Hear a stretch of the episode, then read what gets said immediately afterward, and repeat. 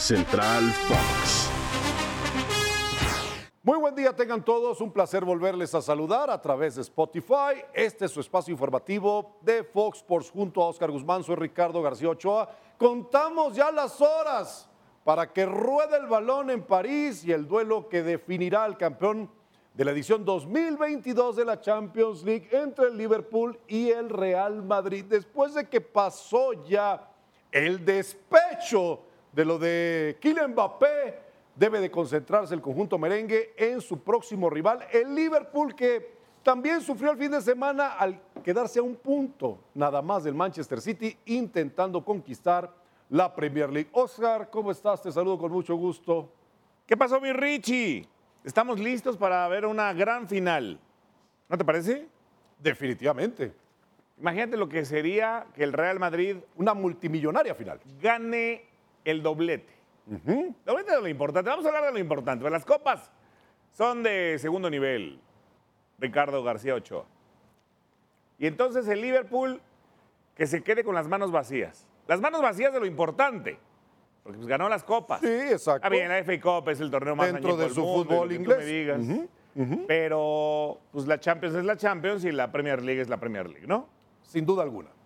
Vamos Pero- a tener la fortuna, Puede ganar el Liverpool. definitivamente, y cerrar para Jürgen Klopp un año fantástico, a pesar de no haber podido bajar del principal peldaño de la Premier League al Manchester City, haberse quedado un punto, pero lo que significaría para él y para los Reds vengar aquella derrota que sufrieron ante el Real Madrid en una Champions League y conquistar entonces este título en territorio francés, que qué significará para Florentino Pérez también viajar a París Y regresar.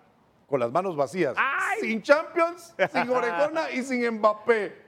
Que se regrese con unos baguettes siquiera para que se haga una torta en la noche y no duerma así, le haga daño. Aunque sea un mus de subcampeonato. Y ya no está Carius, que fue el principal amigo del Real Madrid en esa final, el galán de las muchachas, Correcto. Pero que no sirvió de nada en esa final. Bueno, este es un juego que muestra ofensivamente, será un deleite ver estos hombres en el campo. Mo Salah, Sadio Mané, Karim Benzema, Vinicius Junior. Las defensas van a tener mucha tarea que hacer y no se diga los porteros.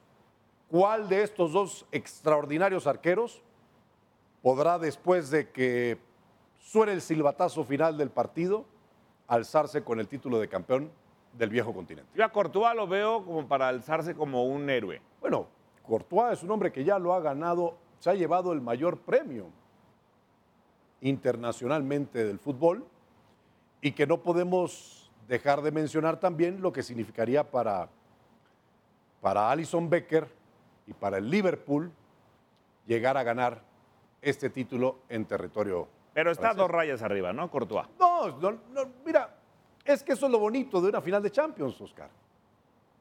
En el análisis y en lo hecho hasta el momento, estoy de acuerdo contigo.